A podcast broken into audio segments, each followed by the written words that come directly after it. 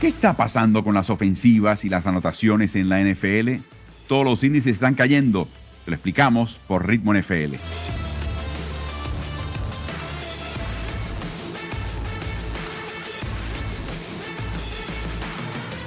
La NFL por años es una liga que ha estado tratando de promover las ofensivas. Todos los cambios de regla tienden a favorecer el cuadro ofensivo.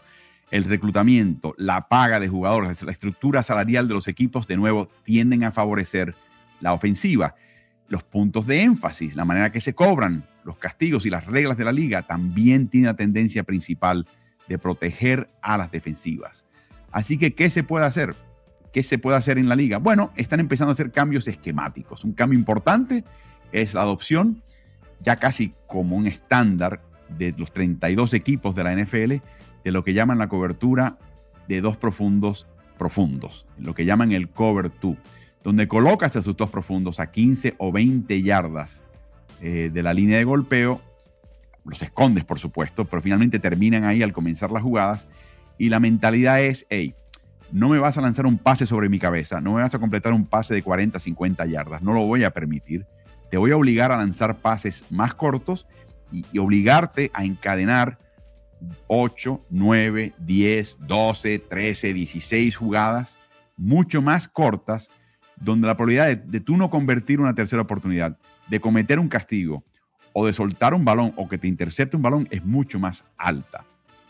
Y eso es lo que está pasando. El efecto neto de todo esto es que le tomó un año. Esto lo implantó el año pasado a las defensivas de NFL casi estándar. O sea, no estamos viendo un porcentaje de jugadas con cover 2 más alto este año que el año pasado. Eso se adoptó ya prácticamente por toda la liga.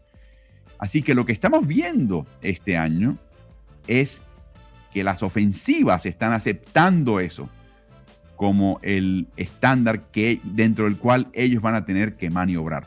Y está arrojando unas estadísticas interesantes. El promedio de puntos por partido hace dos años era de 50 puntos entre ambos equipos, o sea, 25 por equipo.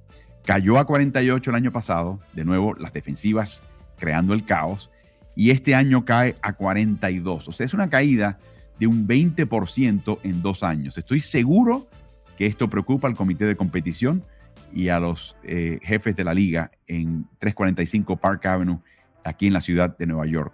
No es exactamente lo que estaban buscando, pero esa ha sido la caída, es una caída importante. Los puntos eh, anotados por partido caen por equipo de 23.6 a 21 puntos. Es una merma de 11% en una temporada. Eh, las yardas por intento era 7.5 el año pasado, ahora está en 7, una merma de 7% el porcentaje de pases completados. Esta es bien interesante porque esta no debería caer, sobre todo si los pases son más cortos.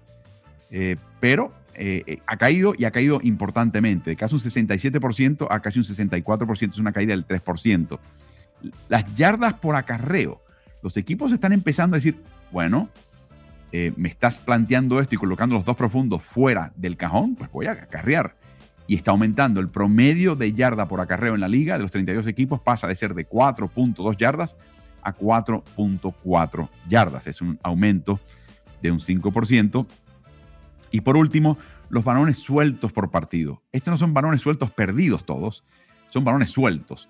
Aumentado del 1.2 al 1.5 por equipo por partido es un aumento de casi un 30%. Así que ¿Cómo se están ajustando los equipos? Están aceptando lo que dictan las defensivas. No están intentando tanto pase largo. Están buscando ser mucho mejor en los pases cortos. El clásico ejemplo del equipo que menciono es Kansas City Chiefs.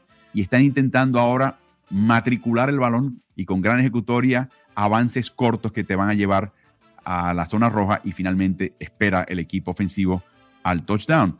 Así que no es que los equipos están jugando aún más cover que el año pasado, es que se están ajustando las ofensivas contrarias. Las yardas por acarreo aumentan, las yardas por intento de pase descienden. También ha habido un factor importantísimo y es la falta de sincronización. Es el haber quitado un partido de pretemporada y haberlo colocado como partido de temporada regular. Es tener tres partidos de pretemporada y ahora 17 de temporada regular.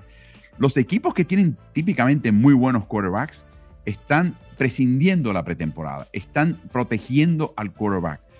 No tanto por las lesiones, que sí pueden suceder, pero recuerden, estos quarterbacks típicamente juegan muy poco en esos partidos de pretemporada.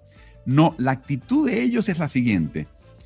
Yo soy un equipo de playoff, esa es su, su premisa, y voy a llegar lejos. Y yo prefiero que mi quarterback y mi equipo esté listo, sano, salvo y protegido en el cierre de la temporada y descansado e ileso que en el principio de la temporada. Por lo tanto, los equipos de NFL que piensan que son de playoffs están tomando el principio de la temporada regular como su pretemporada.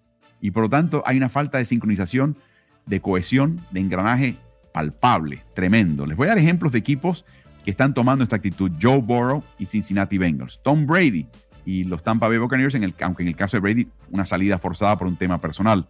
Matthew Stafford y los, los campeones Los Angeles Rams, misma actitud. Russell Wilson, recién llegado a Denver, no jugó un partido de pretemporada. Eh, Justin Herbert, Los Ángeles Chargers, un equipo armado para llegar profundo en estos playoffs y no ganar un campeonato, tampoco jugó. Así que la idea es sacrifico el estar conjuntado al principio para estar más fresco en el cierre de temporada porque somos un equipo de playoff. Esa es la mentalidad. Y por supuesto, hay otros equipos en el cual cambian de esquema, cambian de quarterback, cambian a veces de personal y eso es importante. Matt Ryan en Indianapolis, por ejemplo. Eh, Marcos Mariota en Atlanta, por solamente dar ejemplos. Las Vegas con el nuevo esquema de Josh McDaniels. Eh, aunque en la defensiva en Las Vegas es el problema, la ofensiva no, ha sido tanto el problema, eh, la capacidad de ser clutch, de poder ganar partidos cerrados, es lo que no hemos visto este equipo de, de, Las Vegas ejecutar como antes. Washington con Carson Wentz, aunque muchos dirán que Carson Wentz es precisamente el problema de Washington. Carolina, que incorporó tarde a Baker Mayfield y está cambiando también un poco su esquema. Seattle con Gino Smith, que ha cambiado importantemente su esquema.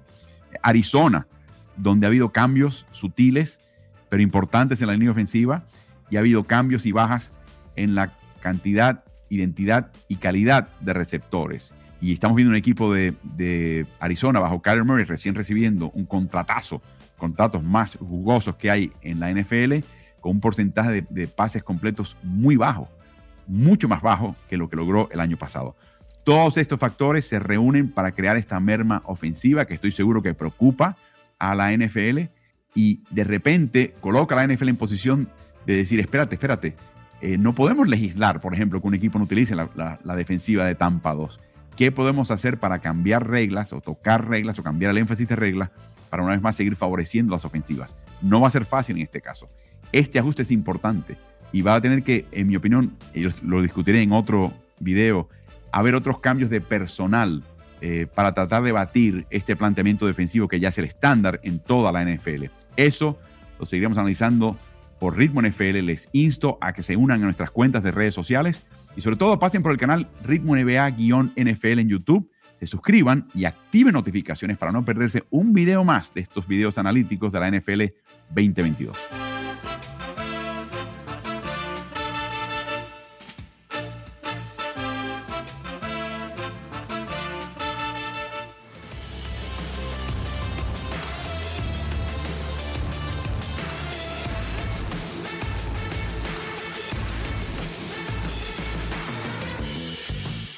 Si te gusta el contenido de nuestro podcast, te pido que te suscribas y nos des buenas calificaciones. Eso nos ayudará a su mejor difusión.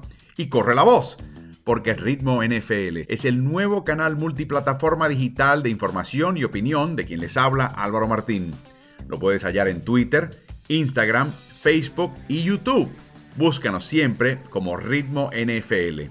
Hasta el próximo episodio.